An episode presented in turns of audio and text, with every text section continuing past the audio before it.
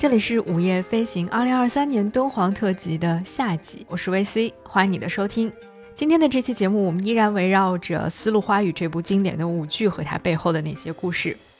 在这期节目的上半集当中，我们重点聊到了《丝路花语》在一九七七年前后是如何开始创作，以及又是如何在创作的过程当中翻越了一座又一座高山，最终在舞台上和全国甚至全世界人民去见面的。那在今天的下半集当中呢，我们就想真正的走进《丝路花语》当中的那些人和故事。去寻找故事当中的人和故事之外的人，发生在敦煌的真实的故事和虚构的故事之间的千丝万缕的关系，以及《丝路花语》当中的很多创作与敦煌壁画之间的奇妙连接。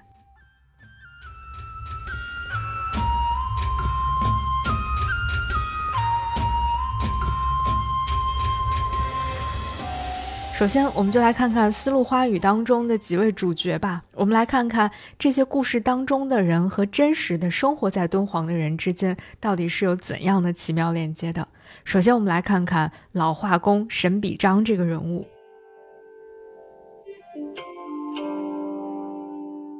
其实，沈笔章这个人物的名字是段文杰老师根据史实概括出来的。据说在唐代的时候，整个敦煌地区，或者是可能整个河西走廊附近这个地区吧，将近有四五万座寺庙，非常大的规模。而且这个地方有几千个石窟，大量的壁画和雕塑。这些作品、这些石窟、雕塑、壁画，其实都是出自于很多像沈笔章这样的无名的画工创作的。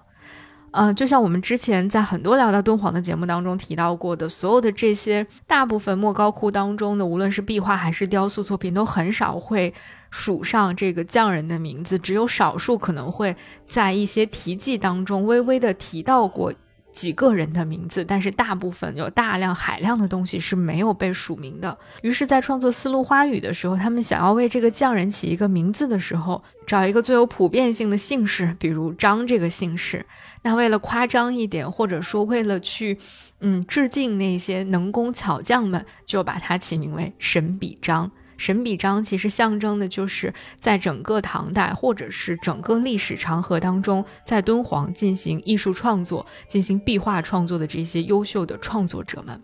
而且今天我们在莫高窟的北区可以发现有很多比较小型的一些石窟，其中的一部分就是这些画工和塑匠们居住的地方。甚至在考古挖掘的过程当中，他们还在这些小的洞窟当中发现过这些匠人的一些生活用具。啊，一些账本，还有一些典器，还有他们穿的那些啊破布麻鞋等等，甚至还发现过他们一些这个尸体骷髅这样的一些东西。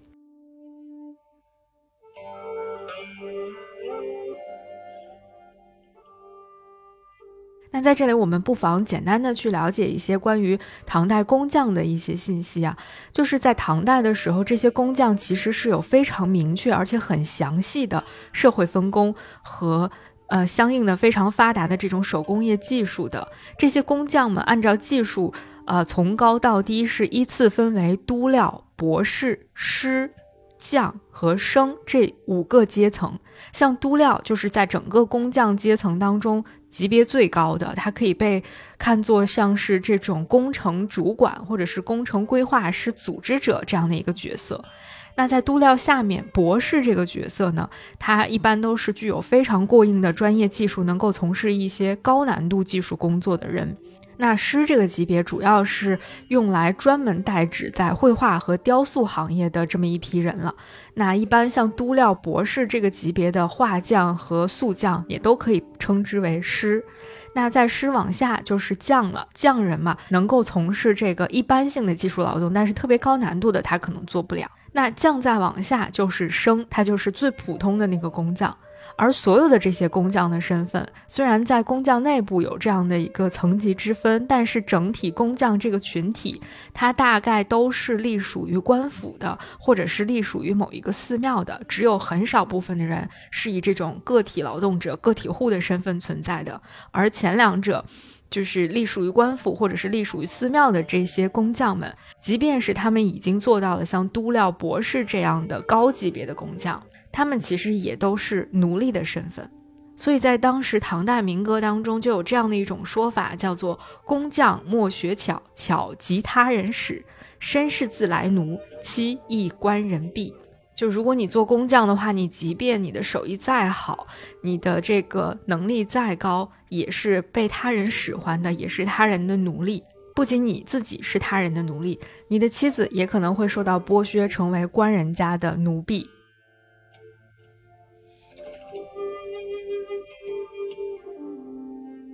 所以，对应的我们能够看到，即使我们的这个老画工这个主人公叫沈笔张，能够反映出他的技术是非常高超的，但是他的社会身份依然是非常低微的，他无法护自己的女儿以周全。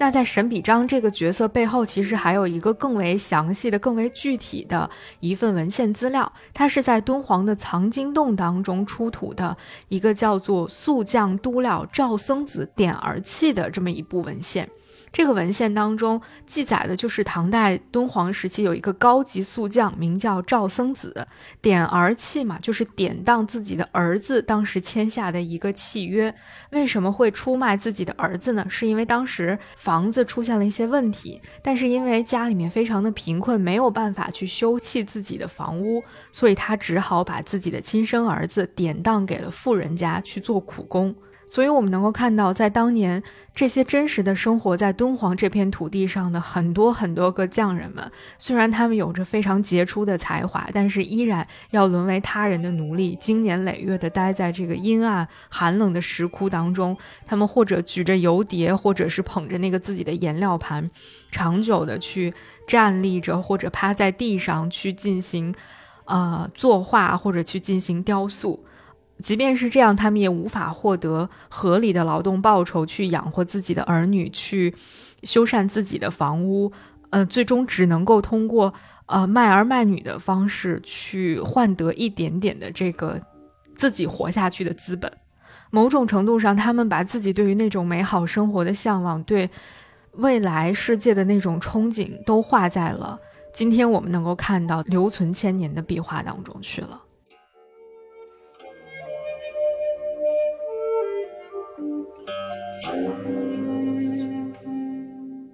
也正是这样的一群人，他们白天是在这个黑暗潮湿的洞窟当中去进行辛苦的劳作，而到了晚上的时候，他们依然可能没办法回到自己的家里面，他们要到莫高窟的北区的那个小小的洞窟当中去蜷缩着稍微睡上一会儿，甚至在那个洞窟当中了却自己的一生。而我们今天看到的这些壁画背后，其实有无数个像赵僧子，或者像我们的《丝路花语》当中的主角沈笔章这样的工匠。我们不知道他们的名字，只能通过这样的一些文献资料，或者是通过这样的一些文艺作品来表达对他们的一种崇敬和对当时那种社会环境的一种深刻的反思吧。而《丝路花语》的编导们也是在当时的敦煌研究院当中读到了关于赵僧子的这份点儿器之后，怀着对古代无名匠人的那种高度的崇敬，构思出了这个老画工的形象。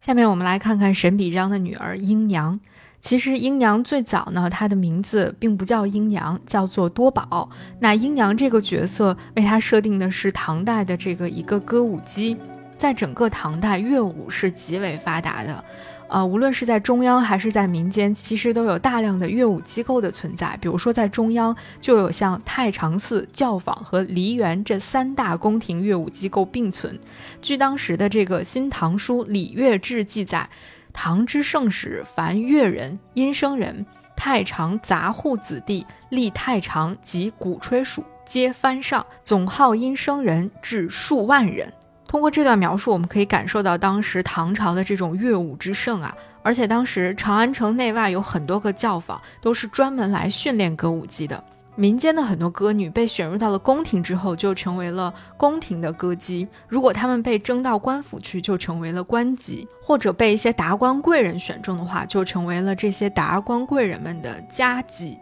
也许此时你的脑海当中已经浮现出了无数个我们看到的古装戏当中的那些美好场景，一些美丽的女子们在舞台上翩然起舞的样子等等。但是在真实的世界当中，这些艺人，无论你是做到了宫廷歌姬，还是普通的官姬或者是家姬，他们大部分都依然是奴隶的身份，他们的生活和他们的人生境遇远没有。我们看到的那些架空的历史剧或者是小甜剧当中的优渥和美好。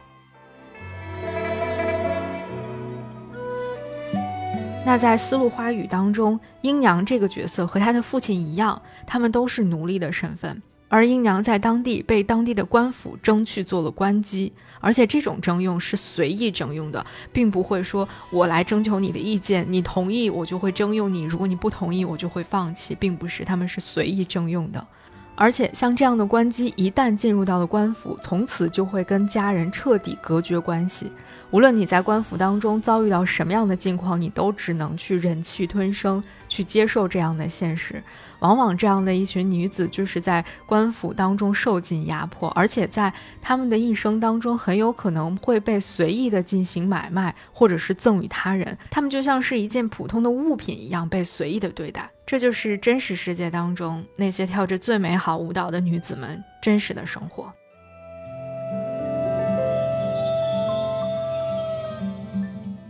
那在英娘这个角色里，她有一个与她密切相关的意象符号，或者说一件乐器，那就是琵琶。而且琵琶这个意象符号是我在看整个这个现场演出的时候，呃，非常喜欢也非常赞叹的一点，就是编舞老师们几乎把琵琶这个意象用到了极致。那琵琶演奏也的确是当时歌舞伎非常突出的一个技艺。琵琶虽然不是我们中国的这个本土的乐器，它最早是流行于西域地区，在汉代的时候才传入中国的。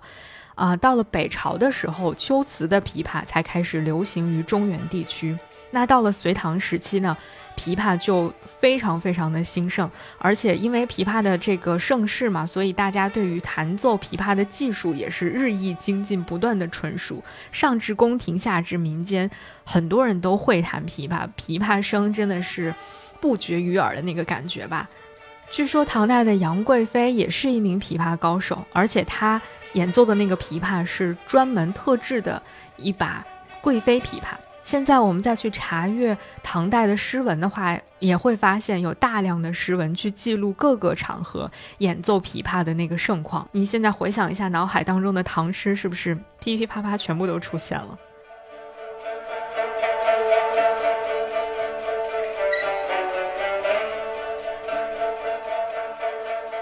那在敦煌壁画当中，自然我们也能够看到众多关于琵琶演奏的形象，这个就充分反映出了敦煌壁画和每一个时代它整个的社会风气和当时真实的社会场景其实是密切相关的。而敦煌作为丝绸之路上的一个重镇，作为整个唐朝时期非常国际化的一个大的城市，世界各国的乐舞在这里交汇融合。呃，自然也就会出现很多像英娘这样非常擅长弹琵琶，而且舞技超群的这样的一些艺人们。正是在这样的综合元素的作用之下，才最终塑造出了英娘这个非常立体而复杂的形象。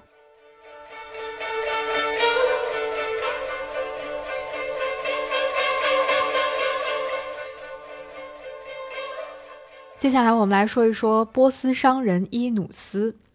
呃，波斯商人伊努斯这个角色还挺有意思的。虽然作为现代的观众，我们看这个角色并不会有什么太多的这个想法，就觉得还挺稀松平常的。但是在当时这个剧作刚刚创作的时候，出现这样的一个外国商人的形象，其实还是很颠覆，或者说是一个很有挑战性的行为吧。你如果你还记得当时很多人对于啊初次演出的《丝路花语》的一个批评的时候，啊，其中有非常重要的两个批评的点，就是认为他们崇洋媚外，或者是认为他们这个里通外国等等。所以在中国的文学作品当中出现外国人形象，特别是出现一个像伊努斯商人这样的正面外国人形象，其实还是要顶住很大的压力的。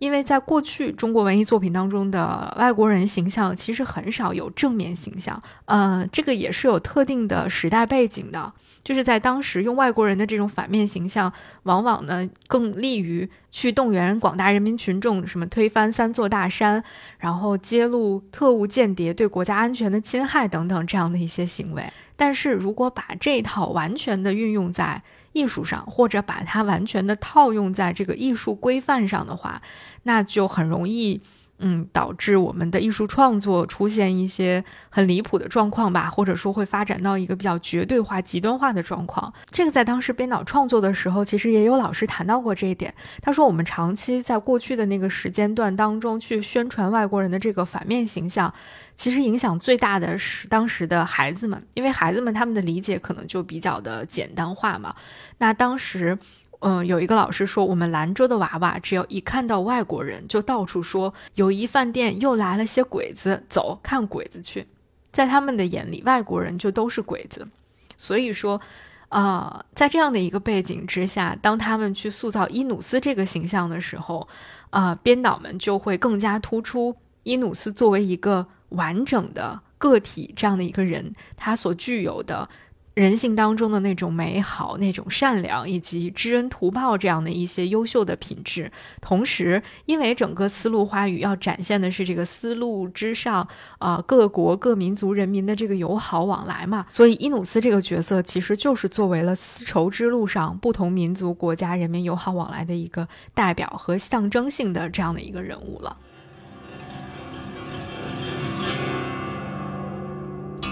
那段文杰老师也曾经在他的一篇回忆文章《真实的虚构》当中提到过这些人物的创作过程，其中提到丝绸之路上往来的商人的时候，他也给出了他自己的一些评判。我觉得他说的很好。他说，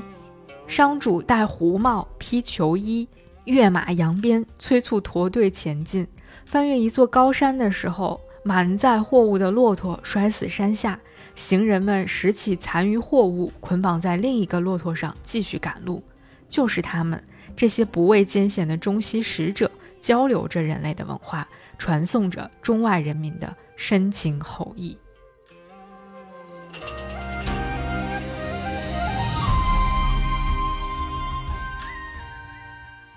那除了这三位正面人物形象主角之外，他们为了增加戏剧冲突，自然也要塑造一些反面的人物形象，比如说掌管着敦煌集市的市曹，还有强盗窦虎。这是两个非常典型的反面人物形象了。他们在整个故事当中压迫本地百姓，或者会这个抢劫一些西域来的胡商等等，严重影响到了整个丝路的畅通。那这些形象的塑造，其实也是有着非常坚实的现实基础，或者说历史资料的支撑的。据说在贞观初年的时候。啊，玄奘法师西游的时候，就多次在路上遇到了像盗贼这样的一些人物。而在开元天宝年间的时候，在敦煌境内有很多史书上都有记载，就是这些商贾们会改变通行路线来刻意的躲避强盗。后来在张议潮，哎，也是我们在之前的敦煌节目当中屡次提到的一个人物，就是曾经掌管整个这个河西地区的呃归义军。将领张议潮，他在收复了整个河西地区之后，长安使者在沙州境内依然会被回鹘人劫去一些财物，甚至是国信。而与这些抢劫强盗相关的这个故事，或者说一些史实，我们今天依然可以在莫高窟的壁画上找到。他们的踪影，比如说我们之前曾经提到过的唐代的第四十五窟，还有隋代的四幺八窟和四二零窟当中，其实在墙壁上都画有类似于胡商遇盗这样的情节。特别是在四二零窟有一幅图，就叫做《胡商遇盗图》。在那个图里面，它以连环画的那种形式，我们很熟悉的那种敦煌壁画的描绘形式，以连环画的形式。呃，画了一个拉着满满货物的波斯商人，在翻越一座大山的时候，遇到了一群强盗，然后在危急之际，呃，敦煌的太仓、慈仓连忙派兵相救，最终帮助胡商消灭了盗贼，保护了商队正常通商这样的一个故事。我们会把这幅壁画到时候放在我们的那个节目说明里面，大家也可以对照着去查看。而斗虎这个形象，就是从这一系列的故事当中被提炼出来的。所以你看，在《丝路花语》当中，其实我们看到的是舞台上一个虚构出来的人物形象，但是其实每一个人物背后都有那些真实的生活在这片土地上的无数个敦煌人的身影。而且，他也的确的打破了我很多过去因为不了解一些真实的情况所产生的一些啊美好滤镜吧。比如说，在最初我刚刚接触到敦煌壁画的时候。我从来没有想过画这些壁画的人，他们的生活状况是怎样的？这些工匠他们真实的生活境遇是怎样的？当我看那些反映唐朝宫廷，啊，美丽的舞女歌姬在舞蹈的时候，我也从来没有想过这些人是从哪里来的？这些美丽的女孩，她们是怎么被啊从全国各地筛选上来的？他们在皇宫当中真实过的是怎样的生活？从这个层面上来说，真的要非常的感谢《丝路花语》这样的一部有着非常扎实的现实和历史根基的这样的一部优秀的舞台作品。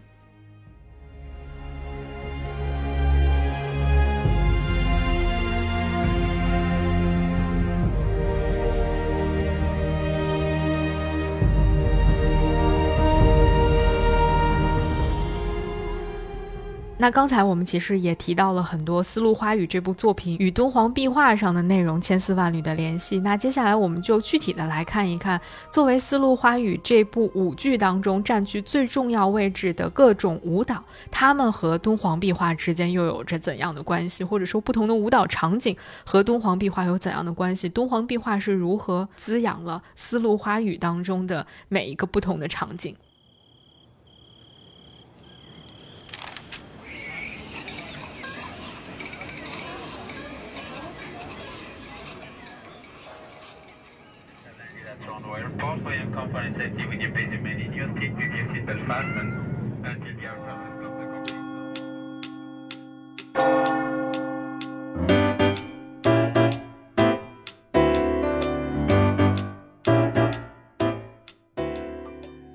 行是一档关注旅行、城市文化的播客节目，尝试用声音讲述有趣的城市故事，换一个角度，换一种方式，听见世界，自由飞行。本节目由 Marcast Media 制作出品，欢迎你在苹果 Podcast、小宇宙、喜马拉雅、网易云音乐、QQ 音乐等平台搜索“午夜飞行”订阅收听。你也可以搜索“午夜飞行”的微博、微信公众号等社交平台账号，了解更多节目背后的人和故事。现在我们也有属于听友们的飞行基地了，欢迎你在节目说明里查看入群方式，与更多听友一起快乐飞行。同时，我们也欢迎有意向的品牌赞助支持这档节目，一起让世界变得更有趣一点。合作联系可发送邮件至 hello at marcusmedia.com。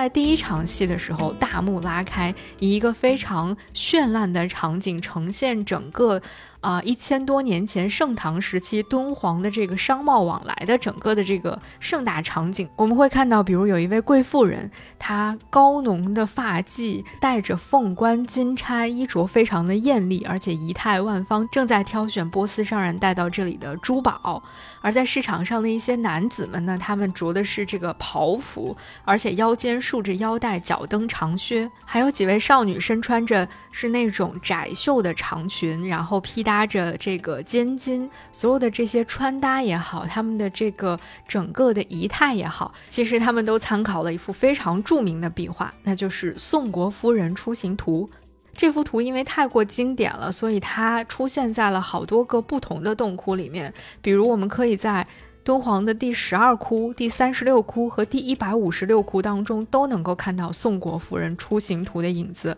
不过，最出名的应该就是晚唐的第一百五十六窟当中了。宋国夫人出行图当中呈现出的那个热闹的这个出行场景，就是整个第一幕大幕刚刚拉开的时候呈现在舞台上的那幅景象。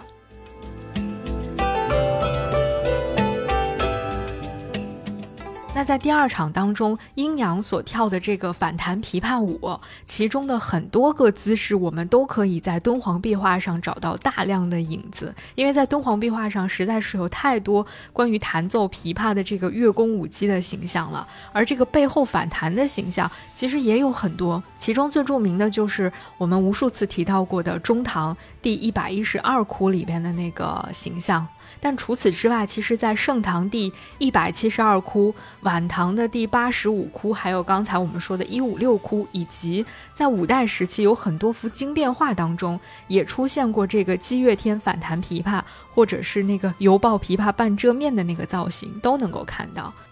之前我们在讲那个大型经变画的时候，其实也会提到，在很多个这个佛像共同围坐的。啊，中间往往都会有一些击乐天在进行演奏，有人跳舞，有人弹奏各种各样的乐器等等，在那个里面也经常能够看到一些反弹琵琶的这种击乐天的形象。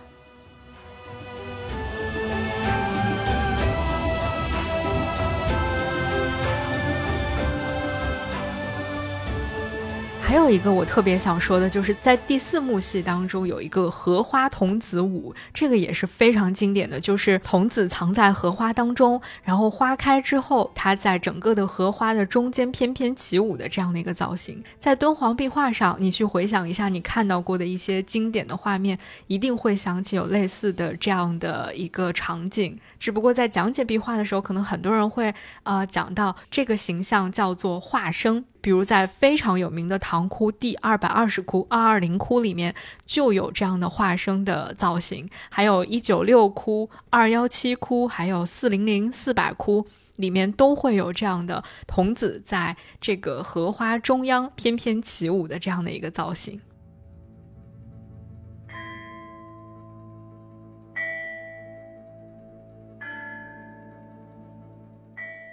那除了以上的这些，我其实特别特别想要在这里再啊稍稍赘述一下的，就是在第六幕当中出现的一个非常重要的群舞，它有一个很好听、很多人也都很熟悉的名字，叫做霓裳羽衣舞。霓裳羽衣舞出现在了众多的文学作品当中，比如说唐代的白居易就曾经专门写过《霓裳羽衣歌》来描述整个这个舞蹈当时是一个什么样的境况。而且这个舞也的确有非常优美的一些传说故事、神话故事。据说这个舞呢，最早是成型于公元七一八到七二零年，是当时唐玄宗亲自来创作的这样的一部舞蹈和音乐。而且呢，它被看作是整个唐代歌舞的一个集大成之作，甚至被看作是盛唐精神的一种象征。而且这个全曲它的规模非常大，据说共分为三十六段，而且各种各样的歌舞乐器演奏都融合在了里面。它所表现的是一个那种道教当中所崇尚的，如梦如幻的一个神仙世界的感觉。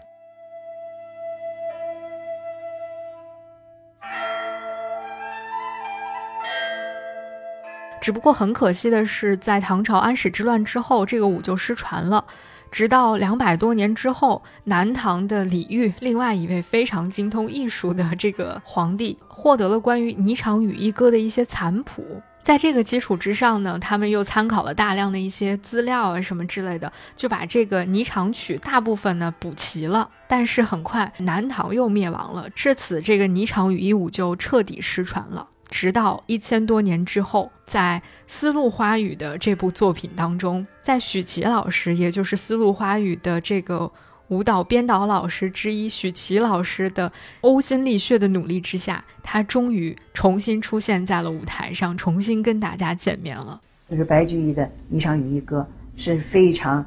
那是篇幅也比较大，也在那个上面的。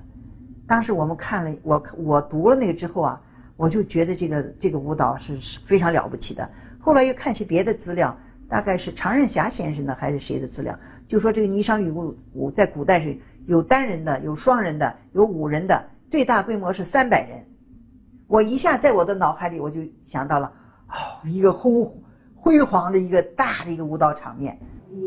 滴滴哒哒哒哒啦滴滴，就这么一点点动作。他要求你的眼神，这一个三角过去，像一个人一样。呼吸到转过来的时候，那个眼睛的方向四十五度必须是在这个地方。呼吸呢，像同一个人的呼吸，同时起伏都是要一样的这种起伏，不能说你到这半拉，他已经上去了，他在中间不能有有穿插，必须是同时一点一点的起来的这个东西。就是十四个女孩子手要一样，眼睛都要一样，完了呼吸要一样，就很齐很齐的。他就精细到了这个睫毛，戴着睫毛啪。要站起来，完了从心里面流淌出来。据说当年许琪老师在探索这支舞蹈的编排的过程当中，也大量的阅读了与霓裳羽衣舞相关的这个古典文献，而且每天晚上在繁忙的排练结束之后，回到家里，他就会马上投入到这个关于霓裳羽衣舞的研究当中去，真的是投入了全部的心血，想要努力的去复原这个舞蹈。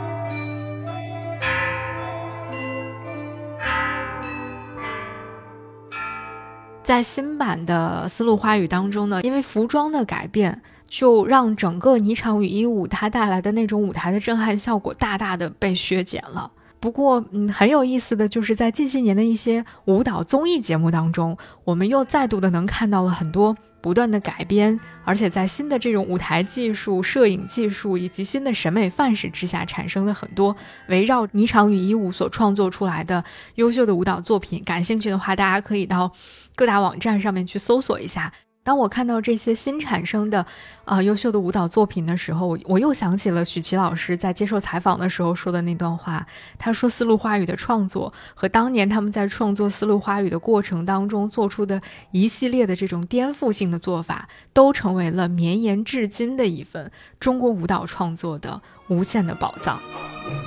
现在你去看舞蹈界，其他地方搞的舞蹈，只要是中国舞的。你都能找到敦煌舞的影子，你在春节晚会的有些节目上，你都能看到丝路花语的那些余波。丝路花语 S 型的造型是 S 型的动物，它是一个在舞蹈语汇上的一个颠覆。这个颠覆所带动的颠覆，就是中国的各个品种的舞蹈都开始在反思自己的这个地方的舞蹈和这个民族的舞蹈，也纷纷都颠覆自己的过去固有的那些东西。有了新的创意。其实我们的故事讲到这里，关于《丝路花语》这部作品何以经典，何以成为经典，何以代表敦煌这些问题，我们可能都得到了一个相对完整的答案了。其实无论是我们在上集当中去。啊，把时间线拨回到四十多年前，去回望四十多年前发生在敦煌、发生在兰州的排练厅内外的那些动人的故事，还是在下集里，我们透过《丝路花语》当中的这些虚构的人物，去窥探到千年前生活在敦煌这片土地上的真实的人物，以及《丝路花语》所呈现出来的美好景象和敦煌壁画当中千丝万缕的联系。我们不仅解答了丝路话语何以经典、何以代表敦煌这个简单的问题，更重要的是，我们看到了，其实就是在四十多年前那个一切都按下重启键的时代，重启的敦煌研究院和重启的甘肃歌舞团，这样的两个机构，这样的两群人，在一个个寒冷又璀璨的洞窟当中，就像丝路话语当中的那些人物，像沈笔章一样，没日没夜的进洞画画。反复研究，不断的实践，他们都在做一件此前从来没有人做过的事情。其实，直到现在，我每次听到常书鸿、段文杰、石伟香这些老师的故事，我都还是会和很多朋友一样，会感动流泪。只不过之前我们听到他们的故事，都是在关于敦煌研究院和敦煌研究的故事里，这一次我们却是在。一部舞剧创作的故事当中，跟他们再一次相遇了，这种感觉很奇妙。这次当他们跟那些第一批创作《丝路花语》的前辈们相遇的时候，你会发现，啊，一种纯粹跟另外一种纯粹相遇了，碰撞了，而且碰撞出了不一样的火花，而且这个火花一直绵延到了四十多年后的今天，这个感觉真的太棒了。但就像我今年年初坐在国家大剧院的剧场里面去看这部戏，包括看完这部戏之后，嗯，内心涌起的一些感受一样，也像在《丝路花语》那个纪录片的后面刘健老师所说的一样，其实，一部作品之所以能够成为经典，有很多天时地利人和的因素。但是如果一部作品想要真正的成为某种永恒，成为某种永恒的经典，可能仅仅依靠呃情怀，或者依靠官方的推动，依靠政策的扶持，这些都是远远不够的。它是否能够不断的在时代长河当中去沉淀出一些真正永恒的哲学思考和一些永恒的艺术价值？它能不能够在随着时代的变化，在市场的不断变化，在观众审美不断迭代的浪潮当中，去始终保持一份自省、一份独立和自己的那种永恒的追求？这可能会是对丝路花语、对很多艺术创作者，甚至对我们所有人来说，都更为重要的事情。什么呢？就是说这个东西它的这个文化构型，或者内在的语言表达。他到底想说什么？这个表达有没有超时空性？因为我们说，你做这个服饰道具啊、灯光背景啊，这个时空性是，你永远追不上这个技术发展的变化。那么什么时候能保持永恒呢？就是它丝路花语这个敦煌舞蹈它的内在的含量，就是它的人文的这种含量，它有多大？像俄罗斯的这个埃夫曼芭蕾舞团、红色吉赛尔。俄罗斯的哈姆雷特等等，就它都属于舞蹈哲学。就在这里边呢，他做了一个生命的探讨，甚至一个这个宗教的一个思考。我们也很希望《丝路花语》这部经典可以终有一天成为永恒。只不过，在它成为永恒的那条路上，还需要我们不断的付出努力，不断的进行探索。就像那些曾经生活在敦煌土地上的没有留下名字的匠人们一样，就像那些曾经在敦煌、在兰州、在无数个日夜里从来没有停下过自己探索脚步的各位前辈们一样。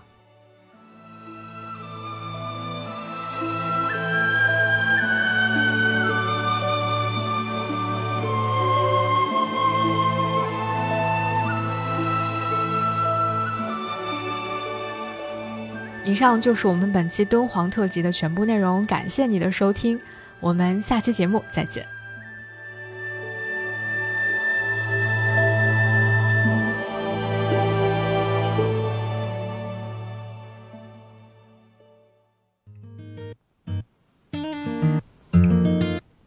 午夜飞行由 Marcus Media 制作出品，我们推荐你在苹果 Podcast 订阅收听。如果喜欢这档节目，欢迎你给出五星好评，也欢迎留言评论。同时，我们的节目也同步更新在 Spotify、小宇宙、喜马拉雅、网易云音乐、QQ 音乐等平台。现在我们有属于听友们的飞行基地了，欢迎你在节目说明里查看入群方式，与更多听友们一起快乐飞行。同时，我们也欢迎有意向的品牌赞助支持这档节目，一起让世界变得更有趣一点。合作联系可发送邮件至 hello at marcusmedia.com。